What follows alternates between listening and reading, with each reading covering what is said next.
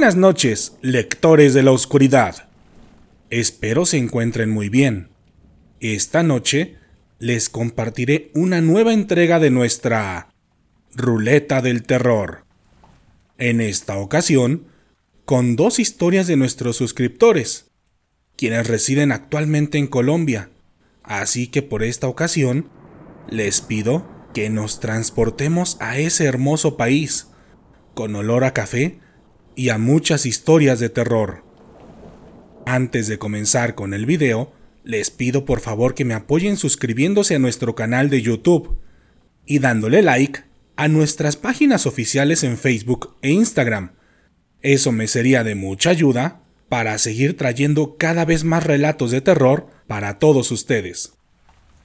Pero ahora sí, pasemos al momento que todos estábamos esperando. Así que apaguen las luces o cierren los ojos. Pónganse cómodos en el lugar en el que estén y démosle paso a estas historias que, hasta el momento, no habían querido ser escuchadas. La posesión vikinga. Buenas noches, Dan. Mi nombre es Jenny Cotés y te escribo para contarte uno de los relatos más perturbadores que me han ocurrido en la vida. Todo sucedió durante los primeros días de mi embarazo cuando aún no le decía a nadie sobre mi situación, ni siquiera a mi novio. En ese entonces tuve que irme a vivir a casa de mis suegros, junto a mi novio, por lo que tuve la oportunidad de conocer más de cerca a su familia, ya que él trabajaba casi todo el día, y en ese entonces me tocó convivir mucho con su mamá y con sus hermanas. En general, su familia me trataba bien, aunque para mí era un poco difícil aprender de sus costumbres, ya que ellos son conocidos en muchas partes de Colombia por sus amplios conocimientos en brujería, santos y en vikingos. Personalmente, eso no me daba miedo ni me incomodaba, pero había ciertas cosas que eran difíciles de comprender para mí, como aquella noche en la que viví algo que es difícil de creer. En esa ocasión, Estábamos tomando café junto a mi suegra y una de mis cuñadas, cuando recibimos la inesperada visita de una de las primas de mi novio. Ella venía bastante molesta, y en su rostro se podía notar que había llorado mucho. Al verla así, mi suegra y mi cuñada le dijeron que pasara y que se calmara mientras tomaba un poco de café con nosotras. En cuanto se relajó un poco, la chica nos contó que había encontrado un mensaje sospechoso en el celular de su novio, con quien ella vivía, y que días atrás ya había notado ciertas cosas que le hacían pensar que quizá él la estaba engañando con otra mujer. Tras escucharla, mi cuñada le dijo que le pediría a su espíritu de mujer vikinga si quería ayudarla con este caso, ya que por lo regular se requería de un ritual más elaborado para invocar su presencia. Así que tras prepararse un poco con unas plantas y aceites especiales, mi cuñada comenzó a realizar un tipo de meditación, donde murmuraba palabras que yo no podía comprender. Tras unos cinco o diez minutos de hacer eso, mi cuñada se levantó de un solo golpe del sillón donde estaba sentada, como si una fuerza sobrenatural la hubiera jalado ya que se levantó con su cuerpo completamente recto, sin doblar las rodillas. Cuando vi eso, pude notar que tenía los ojos completamente en blanco y que su rostro tenía una apariencia completamente distinta a la que yo conocía. Era como si otro rostro estuviera dentro de su misma cara. Segundos después, comenzó a emitir un extraño ruido en su garganta, para finalmente decir unas palabras. Lo hizo en un idioma que nunca había escuchado, y con sus ojos totalmente en blanco, comenzó a ver todo a su alrededor, como si estuviera buscando algo o a alguien. Y de un momento a otro, como si la hubiera reconocido, se detuvo de inmediato cuando vio a la prima de mi novio. Después de ello, comenzó a hablar cada vez más rápido y fuerte, en ese extraño idioma, y sin darme cuenta en qué momento, agarró una botella que estaba en la mesa y tras reventarla con la madera, tomó un trozo de vidrio y comenzó a cortarse la lengua. Tras hacer un pequeño corte, le hizo unas señas a su madre y ella le trajo una navaja de afeitar, y con ese mismo objeto, mi cuñada siguió haciéndose cortes en la lengua. Los cortes no eran aleatorios, ya que parecían dibujar un tipo de runa, y con la misma sangre que salía de su boca, comenzó a trazarse un tipo de cruz en la frente. También se realizó un par de cortes en los brazos, los cuales parecían ser dos tipos de runas, distintas a las que se había trazado en la lengua. Cuando terminó con aquello, le preguntó a la prima de mi novio qué era lo que quería saber. Y es importante mencionar que mi cuñada lo hizo con un perfecto inglés, que sonaba al inglés británico, cuando yo sabía que ella ni siquiera había terminado la secundaria y mucho menos tenía conocimientos en ese idioma. La prima, con ayuda de mi suegra, para intentar traducir, le dijo al espíritu de la mujer vikinga que tenía miedo de que su novio la estuviera engañando, y después de escucharla, comenzó a mover su cabeza de una forma extraña, recitando un tipo de oración, nuevamente en el idioma que yo desconocía, y después de unos cuantos minutos, el espíritu de la vikinga le dijo, Él te engaña con una mujer de cabello y piel negra, ojos oscuros. Su nombre suena o es perteneciente a la energía de Yesenia, y ella lo conoció en su trabajo, pero él fue quien la buscó y la engañó, omitiendo tu existencia. Tras escucharla, la prima comenzó a llorar y a decirle a mi suegra que todo era cierto, que su novio tenía una amiga llamada Yesenia y que justamente de ella era de quien sospechaba. En ese momento, mi suegra le dijo cómo darle las gracias al espíritu de la vikinga, en un tipo de dialecto antiguo. Pero antes de que terminara, mi cuñada, poseída por el espíritu de aquella mujer vikinga, me volteó a ver de una manera amenazadora, y con un español que sonaba bastante extraño, me dijo, Tú, la que trae en su vientre una nueva vida ¿Por qué no me temes? Totalmente nerviosa, le contesté que mi madre me había enseñado a no tenerle miedo a los muertos, que al contrario, solo le temiera a los vivos, porque ellos eran los que sí me podían lastimar. Tras escucharme, mi cuñada, totalmente poseída, comenzó a acercarse a mí. Cuando la vio, mi suegra de inmediato se puso frente a ella para detenerla, diciéndole varias cosas en un extraño dialecto. Pero el espíritu de la vikinga se veía bastante molesta con mi presencia y no dejaba de verme a la cara y a mi vientre. Deja de mirarme. Tus cuatro ojos me molestan. Me dijo totalmente enojada. Después comenzó a hablar nuevamente en inglés. Lo hacía muy rápido y sumamente enojada, y entre todas aquellas frases y palabras, solo pude entender que hacía referencia a mi fuerza espiritual, a mi bebé, y gritaba en todo momento que me callara, que me callara por una maldita vez. También recitó un par de oraciones incompletas y hacía referencia a la Tierra Santa, o algo así.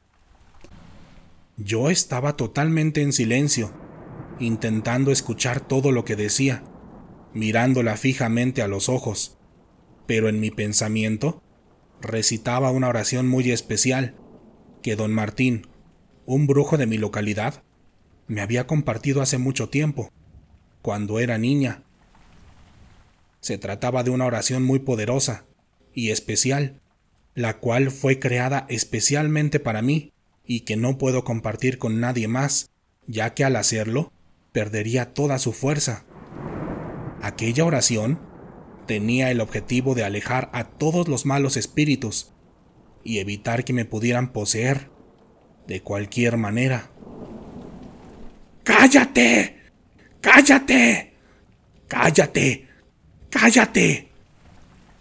decía desesperadamente la mujer vikinga, y después de gritar fuertemente y de decirme muchas groserías en inglés, en español y en el extraño dialecto, solo se quedó parada frente a mí, en total silencio, para después orinarse en sí misma, mientras seguía de pie. Cuando terminó de hacer eso, sus ojos volvieron a su posición normal, y de un solo golpe, mi cuñada se cayó al piso, totalmente desmayada. Después de ese perturbador momento, mi cuñada tardó varios minutos en volver en sí, y cuando lo hizo, nos dijo que no recordaba nada de lo que había pasado.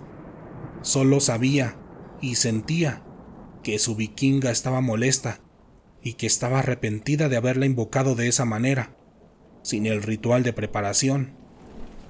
Después de calmarse, estuvo unos minutos en total silencio, con la mirada perdida, y de un momento a otro se acercó a mí y me preguntó qué era lo que había pasado, porque sentía que su vikinga estaba especialmente molesta conmigo. Yo no le dije nada, porque mi suegra me había pedido que no lo hiciera, pero tras mi negativa, mi cuñada se me quedó viendo a los ojos, y con una mirada distinta a la de antes, como si estuviera a punto de ser poseída nuevamente, se acercó a mi oído y me dijo una frase. Lamentablemente, aquí debo terminar mi historia, ya que de acuerdo a lo que me dijo don Martín, yo no puedo hablar o escribir esas palabras, porque gracias a mi protección espiritual, no me pudieron hacer daño a mí. Pero si ustedes o una persona normal las escucha, podría matarlas de inmediato o crearles el peor destino que se puedan imaginar. El mono. Buenas noches, Dan. Te escribo desde Colombia, donde hace poco te conocí a través de YouTube. Me la paso recomendando tu canal a todas las personas que conozco. Primero, por tu excelente manera de narrar los relatos. Y segundo, porque yo también soy mexicana de nacimiento y me siento orgullosa de ti, además de que me recuerdas a mi país cada vez que te escucho. Pero pasando a temas no tan felices, te cuento que esta noche te escribo para compartirte un relato que me ocurrió hace algunos años, cuando llegué a Colombia para quedarme a vivir. Antes que nada, debo decir que amo este país, lo amaba desde antes de llegar, y ahora que llevo 10 años viviendo aquí, lo sigo amando como el primer día, por lo que no me arrepiento de haber tomado esta decisión. Sin embargo, Adaptarme al ritmo de vida y a las costumbres de su gente fue un poco difícil, y justo en esos primeros meses fue cuando aprendí una horrible lección de vida, que a continuación les narraré.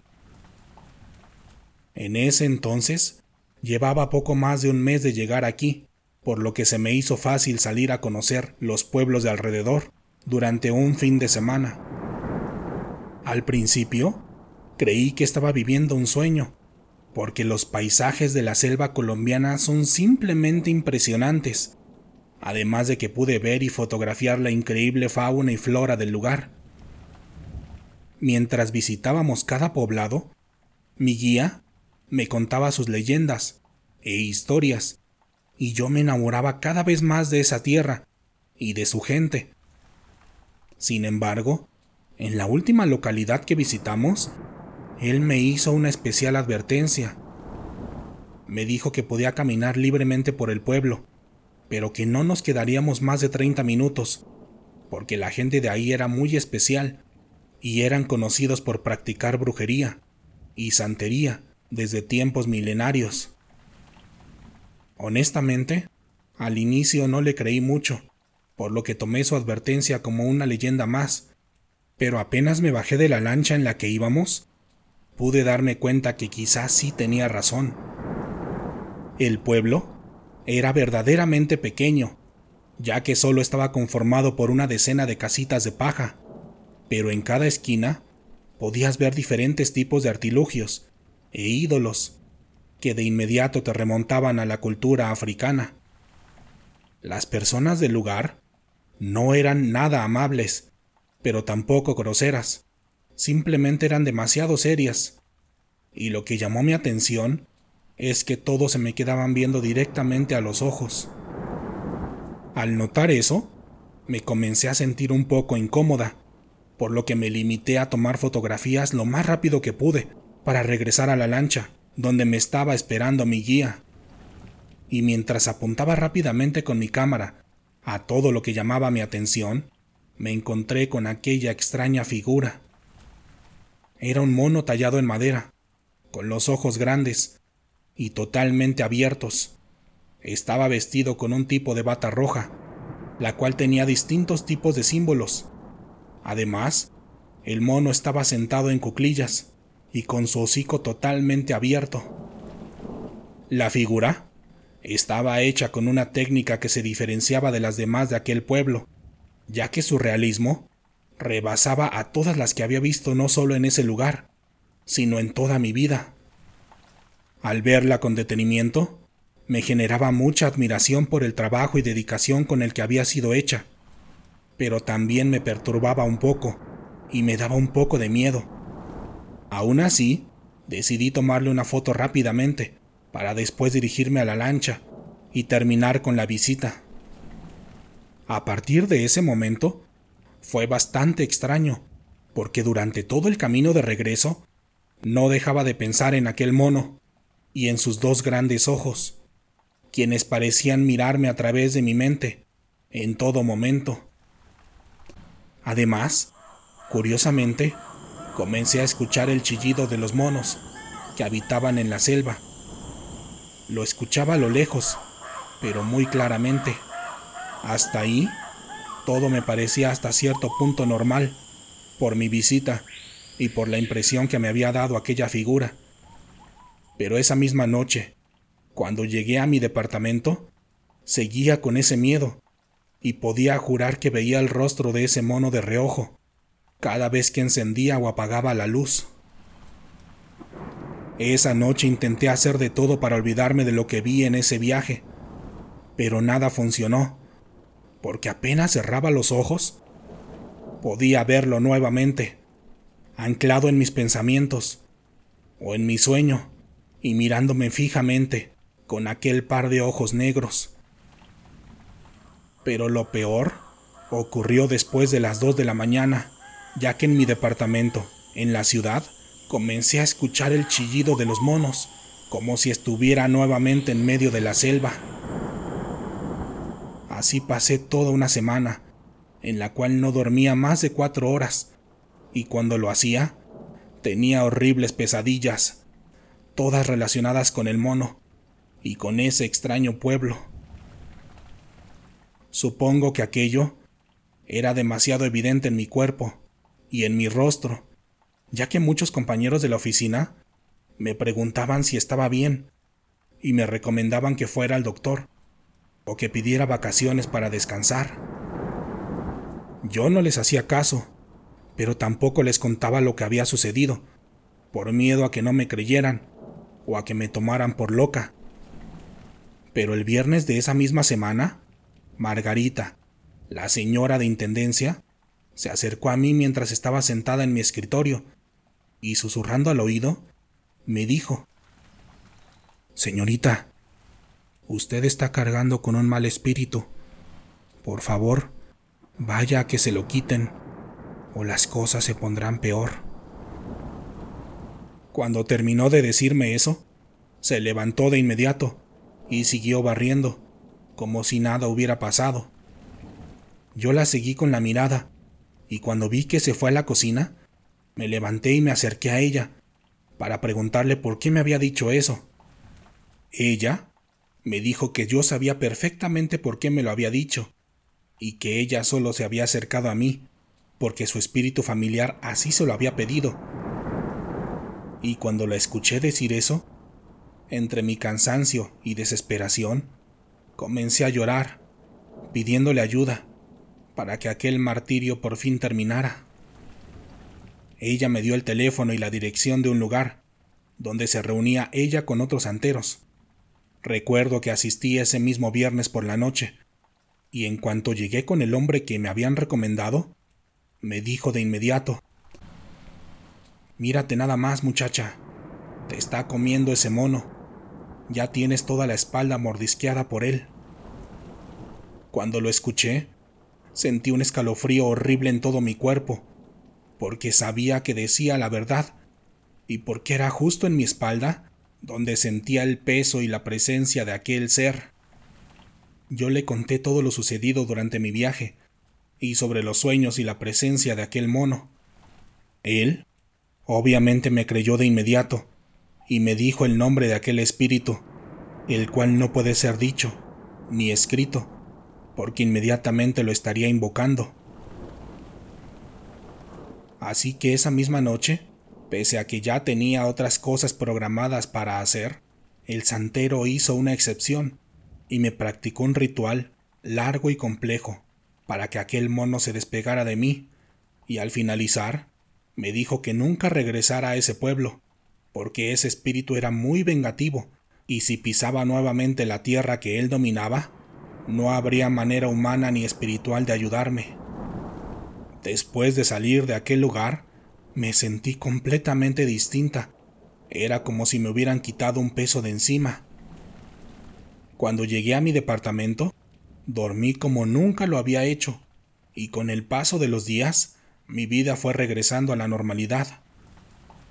Sin embargo, desde entonces tengo mucho cuidado con la cultura y creencias de este país, porque mientras más investigo, me doy cuenta que aquí tienen una combinación de energías la cual puede ser utilizada para hacer el bien, pero también para hacer mucho, pero mucho mal.